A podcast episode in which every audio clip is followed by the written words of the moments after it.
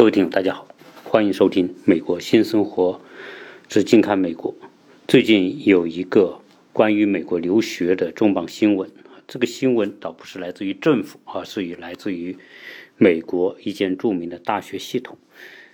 美国著名的大学系统，大家可能会联想到哈佛、耶鲁等等，常春藤。实际上，除了常春藤名校之外，啊，常春藤严格意义上来说，它并不是一个统一的系统。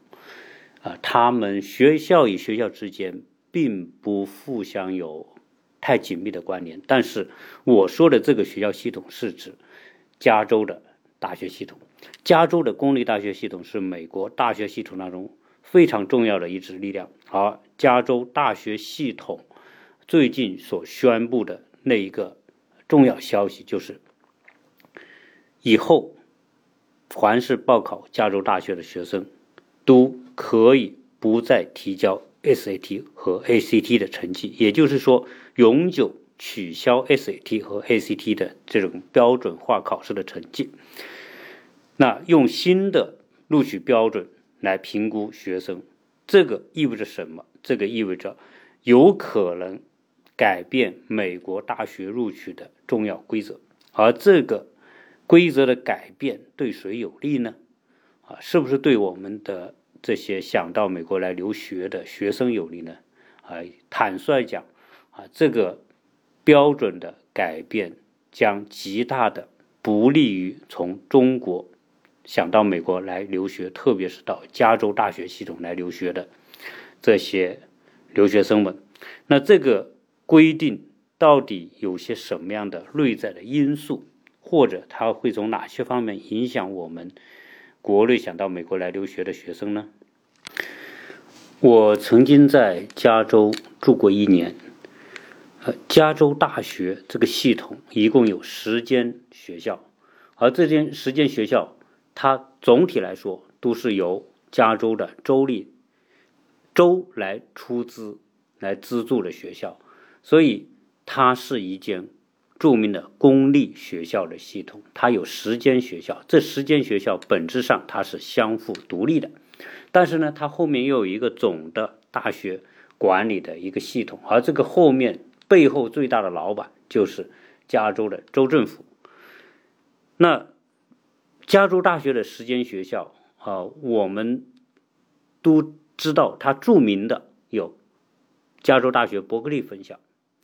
加州大学 UCLA 就是加州大学洛杉矶分校，那我们也知道尔湾分校，知道圣地亚哥分校，可能另外一些学校大家不一定知道。你你比如说圣塔芭芭拉分校、戴文营分校，啊，河滨分校，那呃这一系列的这些学校哈，它每年招收很多的学生，很多。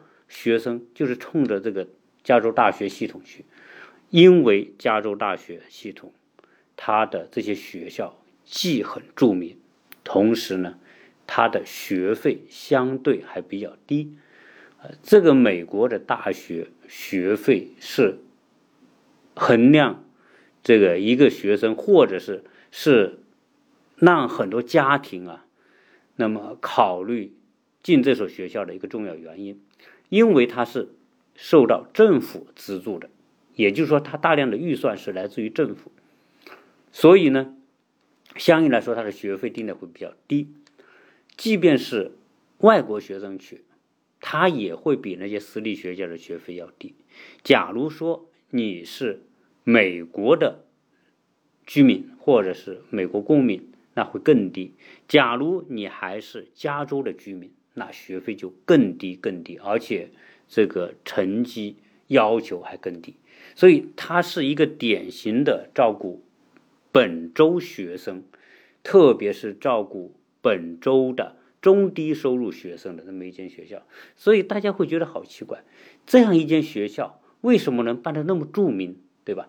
啊，当然这里面说来就话长，加州的这一些大学，像伯克利分校。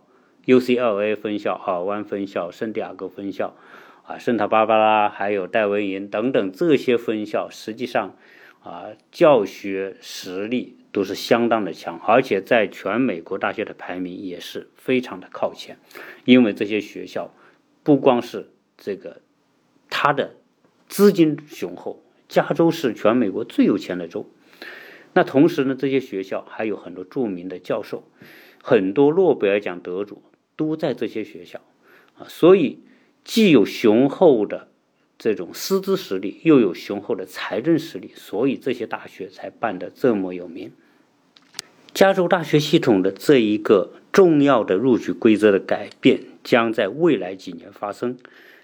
具体来说，可能在二零二五年之后就不再要求 SAT 和 ACT 的成绩，那会用更新的录取标准来衡量报考或者是申请加州大学的学生。当然，在二零二五年之前，比如说接下来的二零二一、二零二二、二零二三这些年，还会用到 SAT、ACT 的成绩。所以它的这种改变不是说立刻马上一刀切的这种转变。那从二零二五年之后，加州大学系统将自主命题，就不再用过去全美的统一标准化考试，就像中国的高考一样，那是全国统一命题，对吧？但后来我们国家也很多省市自己命命题，那加州大学也走出这一步，就是说未来它的。标准化的考试成绩会用自己建立一套系统。其实今年由于新冠疫情的爆发，美国的大学录取今年就没有要求 SAT 和 ACT 的成绩，因为这两个考试都没有。啊，这个我在其他节目里面也跟大家讲到，SAT、ACT 这成的这种标准化考试在美国已经实施了好几十年，大概四五十年。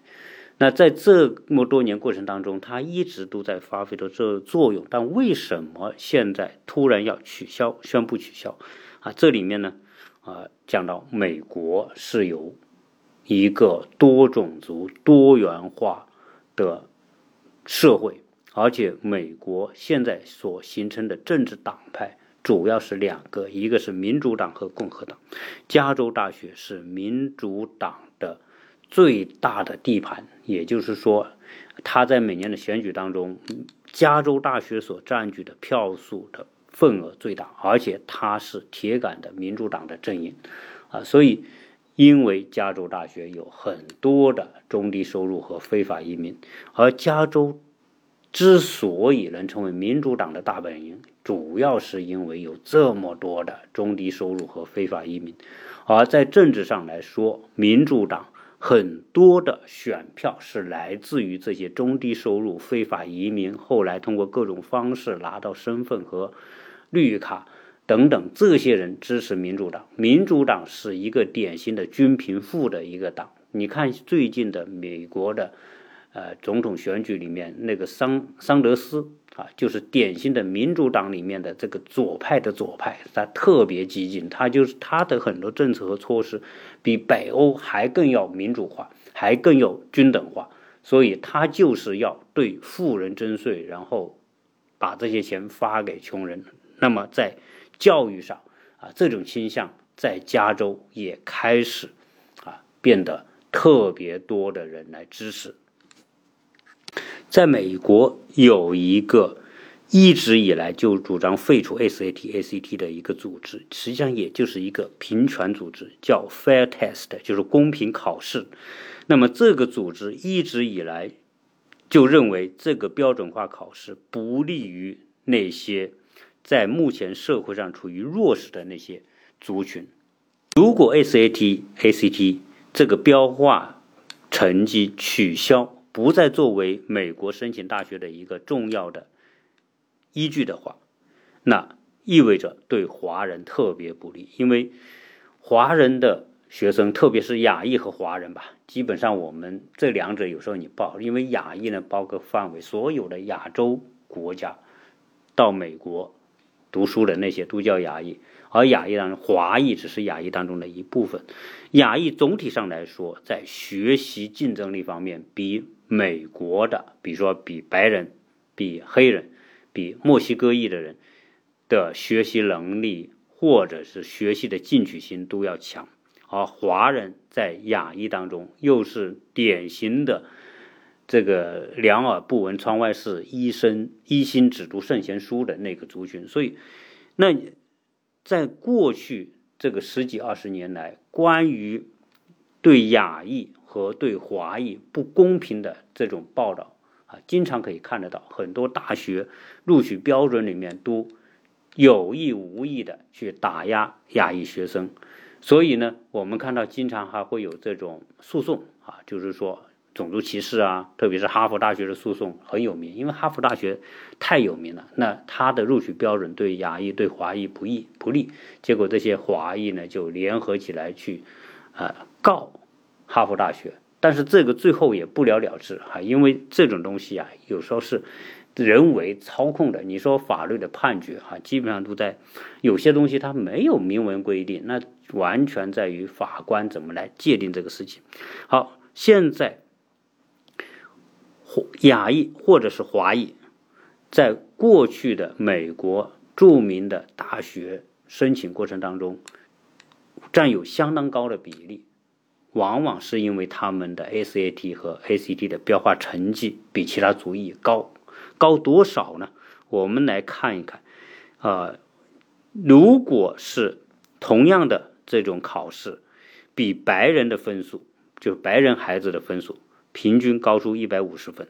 现在满分一千六百分的 SAT，很多我们考往往考出一千五百八十分，一千五百五都是很正常的，所以他们的这个成绩很高，所以比白人成绩高一百五十分，比。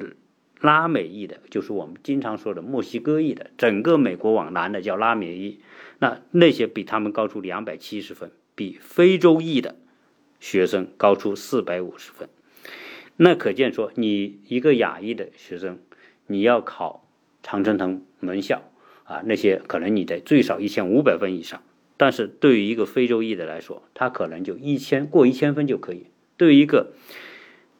墨西哥裔的来说，他过一千二百多分就够了，那这个差距是很大的，所以这就逼的什么了？逼的我们的亚裔学生为什么那么多人去补习呀？他已经变成一种恶性循环。怎么叫恶性循环？你只要你是亚裔或者你是华裔的，你申请好的学校，不管你怎么样，其他的不管，你首先成绩你要比别人高。你比如说你不达到一千五百分，你都不要去申请，因为。他已经固定化，就是说你需要有这么高的成绩，至于你其他多优秀，先放一边，对吧？好，所以这样一来呢，就迫使这些华裔的家庭的孩子，他如果想好好学校，他必须去补习。你不补习，你就达不到一千五、一千五百五，达不到这个成绩，你就没资格进入，对吧？就变成，所以你看现在在美国啊，凡是。亚裔居住的，或者是华裔居住多的这个社区，周边的各式各样的补习学校就特别多啊。以我们住的这周边来说，你去看走出去，基本上那些商业中心里面，可能恨不得一半都是各种各样的补习班。但这补习班里面可能有其他族裔的，有白人办的，有什么印度人办的，有有墨西哥人办的，但是很大比例是亚裔的啊。其中亚裔里面。特别有三个族裔，一个是印度裔，一个是华裔，一个是韩裔，就是就是韩国。那这几个是特别特别在这种学习竞争方面啊，所以凡是啊，在好的美国好的高中里面，不管是私立高中还是公立高中，凡是那些排名特别好的高中，亚裔的比例都特别高。我们这边。还不是私立，是公立的学校，所谓九分、十分的公立学校。你到里面去看看，是美国有个网站叫 Niche n i c h e dot com。你要登录这个网站，你去查查每个学校，你就会看到学校族裔的构成。凡是那些十分的好学校，相当比例，基本上超过一半是亚裔的。亚裔里面就是我刚才说的。呃，华裔的、印度裔的、韩国裔的，啊，恨不得占掉一半，其他才是白人或者是这个墨西哥裔的，啊，所以你到，所以你到这些学校，你就会一看，怎么白人孩子这么少啊？那白人孩子不来这个学校读，为什么不来这个学校读啊？他已经变成了一种这种循环啊，这个循环过程当中就把亚裔的这几个族裔的国家的这个孩子都循环到一起去了，然后白人的、墨西哥裔的、黑人的就循环到其他，比如说七分、八分、六分、五分那些学校去了，那就变成很明显的这种趋势。现在加州大学系统宣布取消这个成绩，那意味着什么？本来吧，我们这些亚洲孩子、华人孩子，我还有个依靠，依靠什么？依靠我考高分，我就进名校，对吧？我最近我们这个公张榜公布，我们这个社区的这个大概有多少啊？有五六十个学生毕业，呃，有一半进入很好的学校，一半百分之五十进入了这种排名前三十的这个学校。所以，那现在这个把这个成绩给废了，你不是这项强吗？我把你强的这项废掉，那意味着什么？那意味着你要纯粹用你的弱项去跟别人的强项比。那那这个我，如果你听我过去关于留学的节目、美国大学的节目，你或多或少都会听到我介绍美国高高校录取的一些。他的套路跟我们不一样。现在，他除了成绩原来占百分之五十吧，那他还有什么个人的特长啊、个人的课外活动啊、你的与众不同的地方啦、你的品格啊等等。但是那些东西不是用分数来量化的标准，它完全就是凭感觉来量化的标准。原来呢，我们说还有一半是用分数来量化。分数它就变得很真实嘛，对吧？你是用成绩来量化，就变得比较真实，就比较客观。但是呢，你现在把这个客观的这部分标准给它咔嚓掉了，好，那就变得越来越多的是凭主观的感觉来录取了。那凭什么？凭你写的文书，凭你参加的各种活动，凭你的奖项，凭你的这个那个，那那就变成说你要把你自己包装写的。特别好，然后你得的奖是怎么样的？等等，那这样一来，华人孩子原来本来说我就凭着考，哎，我就过硬的这个成绩拿出来，但是现在不看这个东西之后，他们就抓狂，所以这个是对华裔特别不利，对华裔的整个种族未来的美国社会竞争，它都会带来极大的不利因素，而对那些。不怎么爱学习，但是喜欢玩的那些族群的孩子，会带来更大的好处。你想想，那些黑人孩子不读书，对吧？我考一千分，我就进哈佛、进耶鲁，我凭啥呀？我就凭我打个篮球，或者我对吧？游个泳，或者我就这个玩个玩个垒球、玩个棒球，或或者我就玩个别的东西，玩的很彩。他那可不对那些孩子来说。他对学习没兴趣，因为这些家庭普遍来说，他这种对学习、对对教育的重视程度就不如亚裔。哎，那你说玩个滑板，滑板你可以玩玩出花来。你你到网上去看那些黑人孩子怎么去玩那些滑板的，玩那种极限运动的，他真的可以不要命的玩，因为他真的乐在其中，他真的认为危险都不算什么，他就是很享受这个刺激的过程。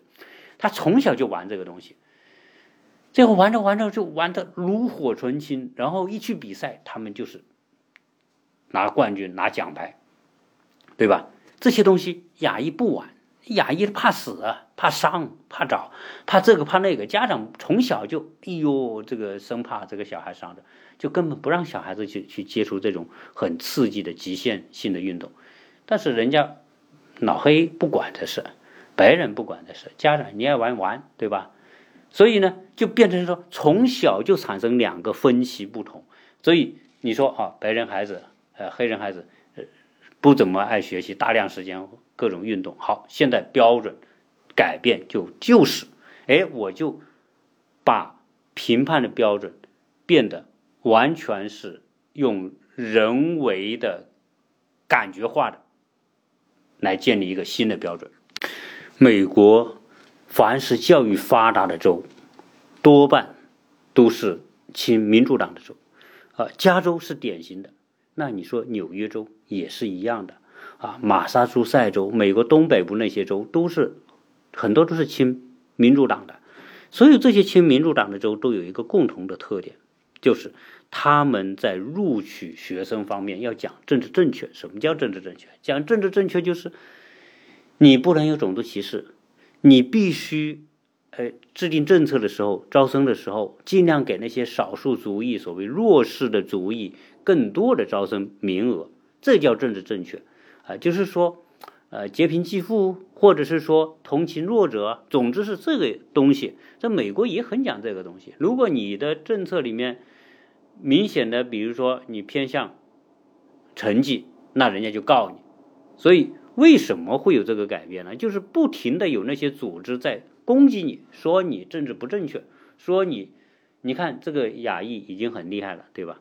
然后呢，你还强调成绩，那你强调成绩不就是对亚裔有帮助，然后对这些其他族裔没帮助嘛？你就你就犯错误了嘛，啊，对吧？美国的很多教育机构，他他是要考虑这些民意的。像我原来讲过，有很多名校招生的时候，这些招生官。他可以犯一个错误，就是同样是黑人孩子、白人孩子、华裔孩子，可能这一个名额他取了这个黑人孩子，他肯定就正确了啊。可能他这这个细节当中有问题，人家都不会说他有问题。这已经到了什么呢？就是说，他们害怕别人说他们这个有种族歧视，一说有种族歧视，甚至有可以人家可以起诉你。那一起诉就很麻烦，所以美国的法律啊，它真的已经到了矫枉过正的一个程度，很多人都怕这个东西。那正因为处于这样一个情况之下，所以现在美国教育发达的这些州都出现左倾的现象，就是说他在制定政策的时候，或者一些一些做法上，他就有意无意的就偏向这些弱势的，或者在教育原本在教育方面就属于比较。不利的那些族群啊，你看这些呢，就变成说，他的人为的因素变得很大。那人说，你录取高校、录取学生，你要讲个科学性，对吧？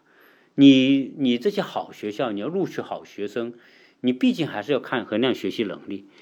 过去的 SAT、ACT 的这个成绩，从很大的角度上，确实可以比较客观的衡量出这个。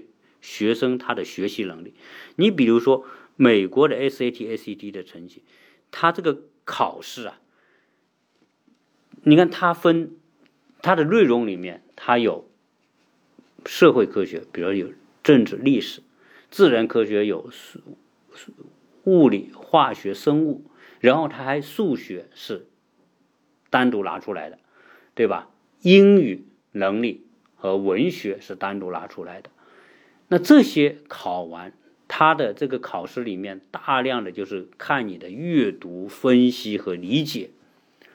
那你你你的 S 你的平时学得好，美国我讲他平时大量的就要求学生阅读，啊，阅读这个东西我还是很认同啊，就是说大量的广泛的阅读对于一个孩子是多么的重要。因为如果你从小学、初中、高中开始就大量的阅读，这种大量的阅读会培养一个人雄厚的叫基础或者背景知识。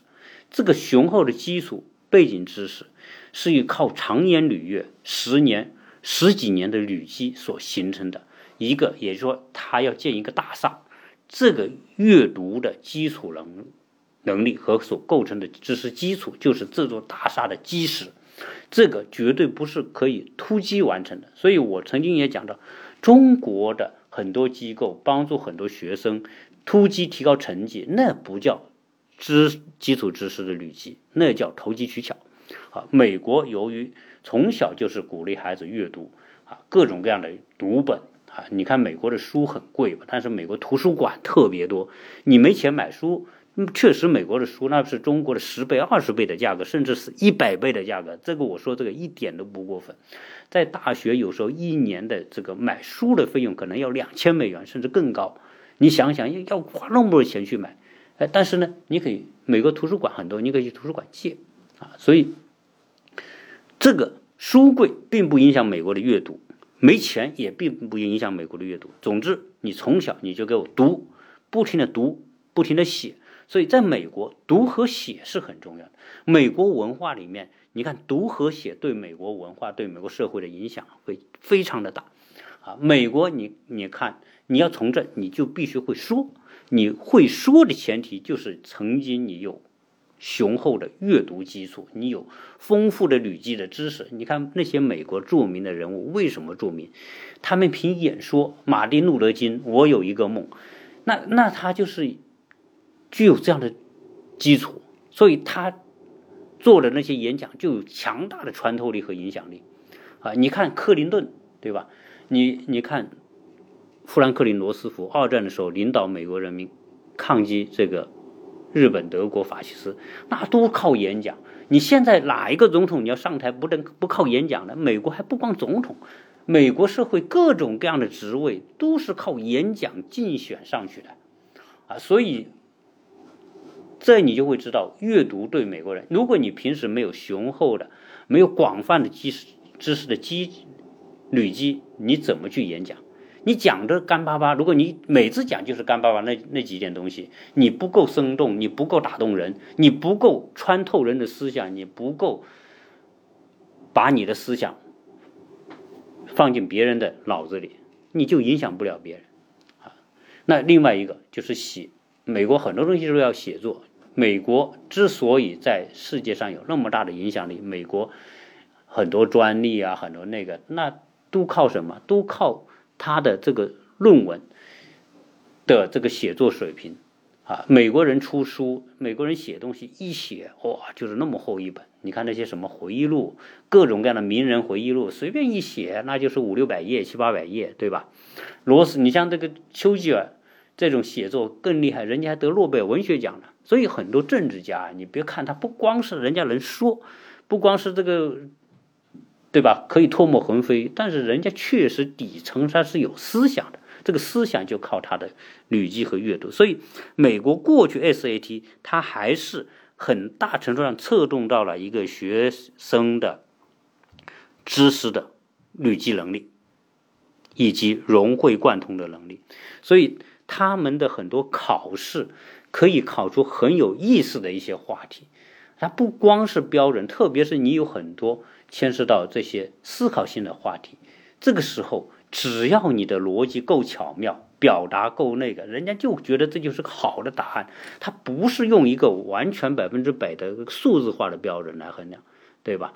所以，在美国写作相当相当的重要。在加州，过去 SAT 里面必须有成写作的成分，啊，这就是过去 SAT 还能够给亚裔、给华裔。还带来某一种支撑。好，现在这个支撑被取消之后，对华裔和亚裔会带来很大的影响。那以加州在美国的影响力，每年呢，申请加州大学的这些学生总共高达二十多万人。他在美国大学系统里面有着举足轻重的地位。现在他一改变规则，包括过去哈佛大学。降低其他族裔的标准，提高亚裔和华裔的标准，实际上这些都是属于相似的一个思路。那会使得其他的很多学校效仿，啊，这种效仿，那就变成说，美国整体的大学录取的整个标准，可能因为加州大学的这样一个改变而带来一个时代性的变化。基于加州大学取消这个标准化考试成绩之后，会用什么样的标准来替代？现在还不知道，因为它没有公布。但总之来说，它是用一些非标准化的因素来衡量学生。那可能会根据你的课外活动、兴趣爱好，或者是你的品格等等这些因素。那这些因素呢，衡量和考察起来就会变得更加主观啊。这些东西。啊，不知道将来出来标准是什么，但一句话，这个动向将极大的影响着亚裔特别是华裔在未来美国社会的竞争力。你想想，以前凭着大家能学习，凭着大家有这种高分，还能够虽然别的方面差一点，比如说演讲能力差一点，组织能力差一点，活动能力差一点，特长方面差一点，哎，但是我凭着这个，我大量的华裔的孩子进入名校，未来有可能华裔的比例。就会大大降低。我说的华裔还不光是说，大家不要以为说仅仅是从国内来美国读书的。我说的华裔就是人家土生土长在美国二代、三代、四代、五代的华裔，未来都会因为这个受影响。就是整个华裔族群因为这个规则将带来他们竞争力的弱化啊，因为你不能进入好的大学，那未来的就业、职业各方面。都可能受到打压、受到影响。那至于亚裔在这种被打压和影响的环境之下，会不会爆发出、发展出另外一种能力来替代这种，对吧？这个不知道，毕竟这个东西不是一天两天可以出现来、出出得来的啊。这个呢，就要看未来如何演化。那如果你要是从中国来的学生，那更不用讲。对吧？你在美国有身份，是美国公民的亚裔，你都受到影响。那你从中国来的，所以最近这个美国说美国大学的溢价啊，美国留学的这种价值啊在降低，那真的它是综合性的考虑，而且是趋势性的啊。这个呢是很多家长啊需要考虑的一个因素。当然，昨天还有个家长问我，我孩子就考，呃，今年刚刚考取。加州理工大学啊，要不要来，对吧？这里歧视那么严重，治安又不好，对吧？那那那我说这个东西你没办法，你已经录取了，而且加州理理工大学是很好很好的学校，那当然来，对吧？这个你不用有什么犹豫啊。至于安全啊、歧视啊等等，这个实际上在加州还好，因为加州的族裔是美国最多元化的，白人在加州的比例已经很低了，所以相比之下呢。啊，你加州最多的是墨西哥裔的，其次是黑人和白人，对吧？你亚裔在加州也算多，人也算多了，所以呢，歧视呢就谈不上。总体来说，真正意义上歧视或会做出歧视的行动的行为的这些人还是少数啊。只要你的孩子稍微注意一点。安全呐，或者是对这边的文化有相对的了解，你就不会做出那些刺激别人的事情，那就也谈不上有多少歧视或者别人对你的伤害。以美国大学录取标准，特别是加州这种录取标准的改变，同步的是加州社会对于不同族裔的人的政策的走向也是相关联，而且也是要关注的。而美国过去呢，那么亚裔的空间是在缩小的，特别是华裔啊，华裔这个族群是典型的被领导族群啊，被领导族群，他很难出领导者，他很难出有组织力的这种领袖，所以这么多人在亚洲，呃，在在在加州，真正来说能成为议员、参议员、成为州长这些人都没有都没有出现过这样的人啊，你。最少你成议员应该可以多一点吧，州议参议员、众议员，对吧？很多市的参呃议员你可以，国家的联邦议员你可以吧？但是这个都很少，说来说去就那么几个人啊，所以呢，这些呢使得华裔他们的空间发展空间被极大的受到了限制，而现在呢，美国还有个法案叫。ACA 法案，那 ACA 法案呢，实际上就是一个限制华裔或者亚裔的。在过去是 SCA 法案，那么过去这个 SCA 法案呢，这个像它两个法案，它骨子里是一样的，就是要求什么？要求允许加州的大学在招生的时候可以考虑申请者的种族背景，也就是说。这个是考虑这个种族背景，就是要考虑照顾那些政治正确的种族背景，就是拉美裔的，或者是非洲裔的，啊，那其他的什么白人你可以不用照顾，华裔你不用照顾，也就是说按种族优先录取。那这种东西呢，受到亚裔，特别是华裔的激烈反对。反对完之后，那这个当时这个法案呢就不了了之。结果呢，最近在加州又出现了一个议员，这个议员是非洲裔的议员。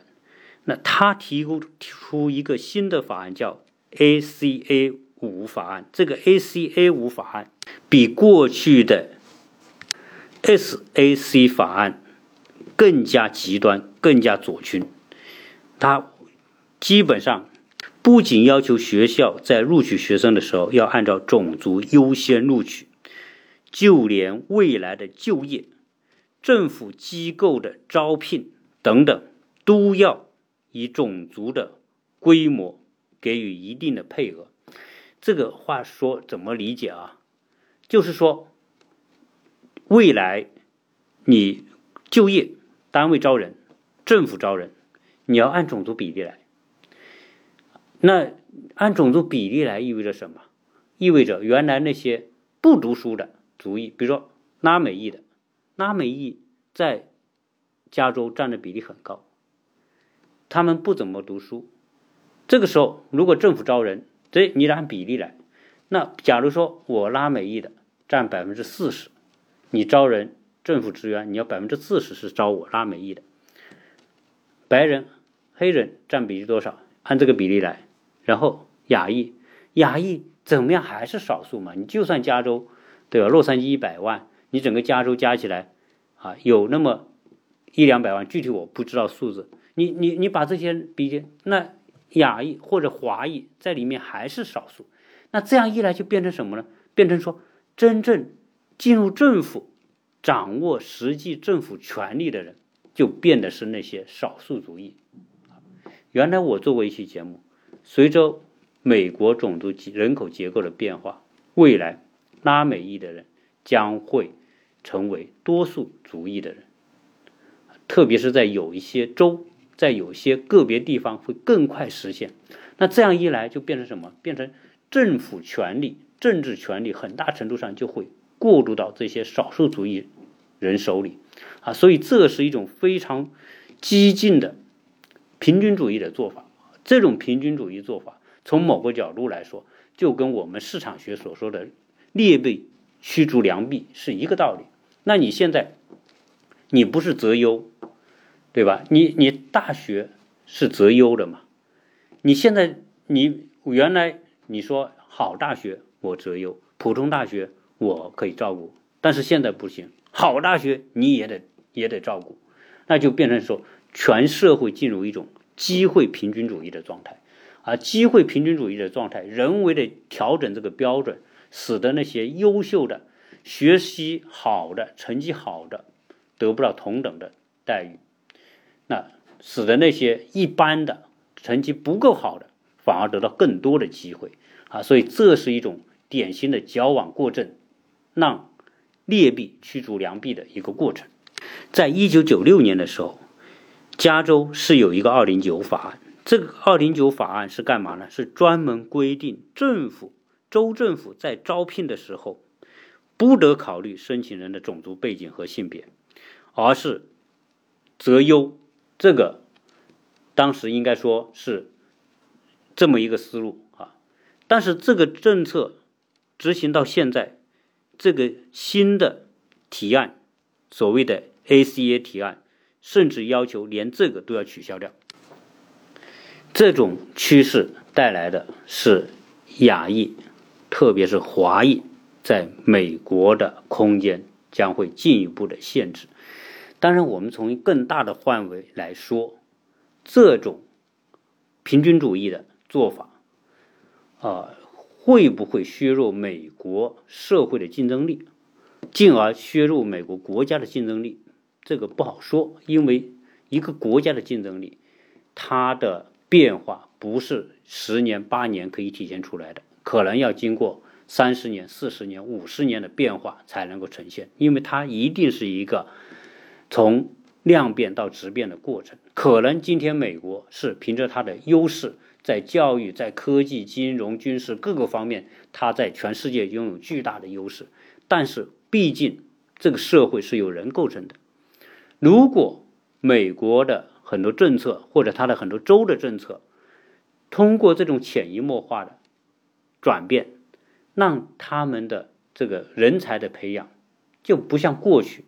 那毕竟来说，如果你招一个大学，你招的大量的都是拉美裔或者是非洲裔的这些孩子，他的学习能力各方面刻苦用功，种种因素来说都不像亚裔和华裔那么投入。那你你是不是要降低标准，教学教学质量的标准？假如说你降低质量的标准，人才的标准整体的水准是不是会下降？这个肯定的，但是这个一定是。啊，三十年、四十年、五十年，一定可以看出一个趋势和变化。所以从某个角度来说，啊，美国的这种政治环境，美国的这种文化各方面，哈，它没办法形成一个非常统一的，它就是在左和右之间不停的斗，不停的摇摆，看谁的力量大。你比如说在加州，左的力量大，那他就整个政策就开始偏向左倾。啊，所以他的很多做法，照顾穷人等等。最近我还看到一个新闻，啊，特别好好玩，我很惊讶。就是这次新冠疫情的时候，加州为了照顾那些弱势的流浪汉，怎么办？政府出钱，州政府出钱，拿联邦政府得到的钱干嘛？就安置那些流浪汉，把那些流浪汉安置到哪？安置到那些酒店里面去住，因为这些弱势的。人如果他不进酒店，没有人管理，很可能感染，可能带来疫情的进一步扩大。所以，哎，他要照顾这些人，他照顾这些人，他要很多钱的。加州有多少这些流浪汉？那是成成千上万的流浪汉。你看到那个当趟加州当趟洛杉矶的市中心，或者是旧金山市市中心，那就是一个一个的帐篷，沿街摆开，都是那些流浪汉，无家可归的人。现在政府要把他收到酒店去住。好，你收到酒店去住，对，现在疫情你这样做可以照顾弱势群体。疫情过后呢，政府说疫情过后我要继续让他们能够住酒店，继续安置他们。这些从哪里来？这些费用巨额的经费从哪里来？那是纳税人的钱。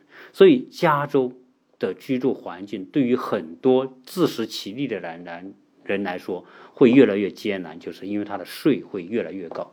加州的汽油。那比其他地方高出一倍还不止，对吧？你要烧油，现在我们这边我不知道有很多听友是加州的，你可以看一下加州，我也能查得到加州的汽油，但是一定比这里最少高百分之四十，比走亚洲好。加州的税、房产税各方面都很高，消费税也很高，他必须通过税来解决，帮这些流浪无家可归的人。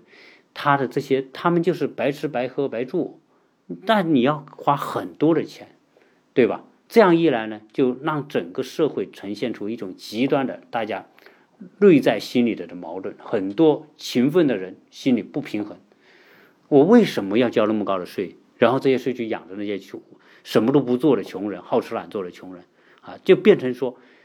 那些流浪汉，你看给我这么好的待遇，这还住酒店，对吧？每天还给我送吃的，那么好，那我还要干活，根根本不用干活。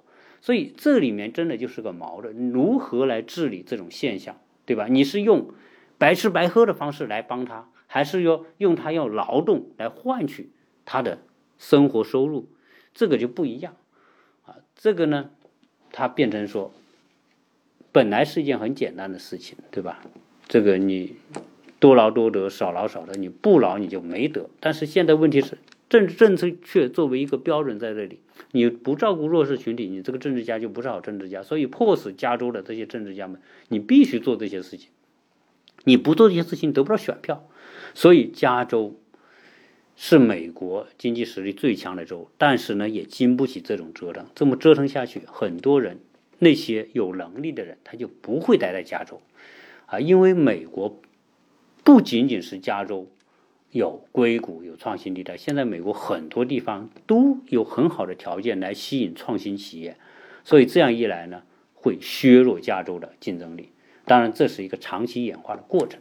我们今天从美国的加州大学系统的这个政策改变，大家从另外一个侧面可以感觉到，美国社会啊，它的政治运转是基于民意，而这个民意呢，是基于不同的派别，而不同的人群。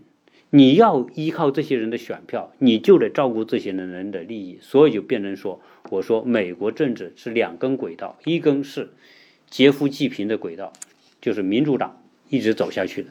一边是保守的啊，共和党，它两者之间它很难有共识，所以美国说社会割裂、社会分裂，那他的政治决定了他这种游戏一定是这么玩下去啊，最后会完成怎么样，我们都都不知道。我只能是说，从这件事情来发表我自己对这些美国社会这种情况的一个一般性的看法。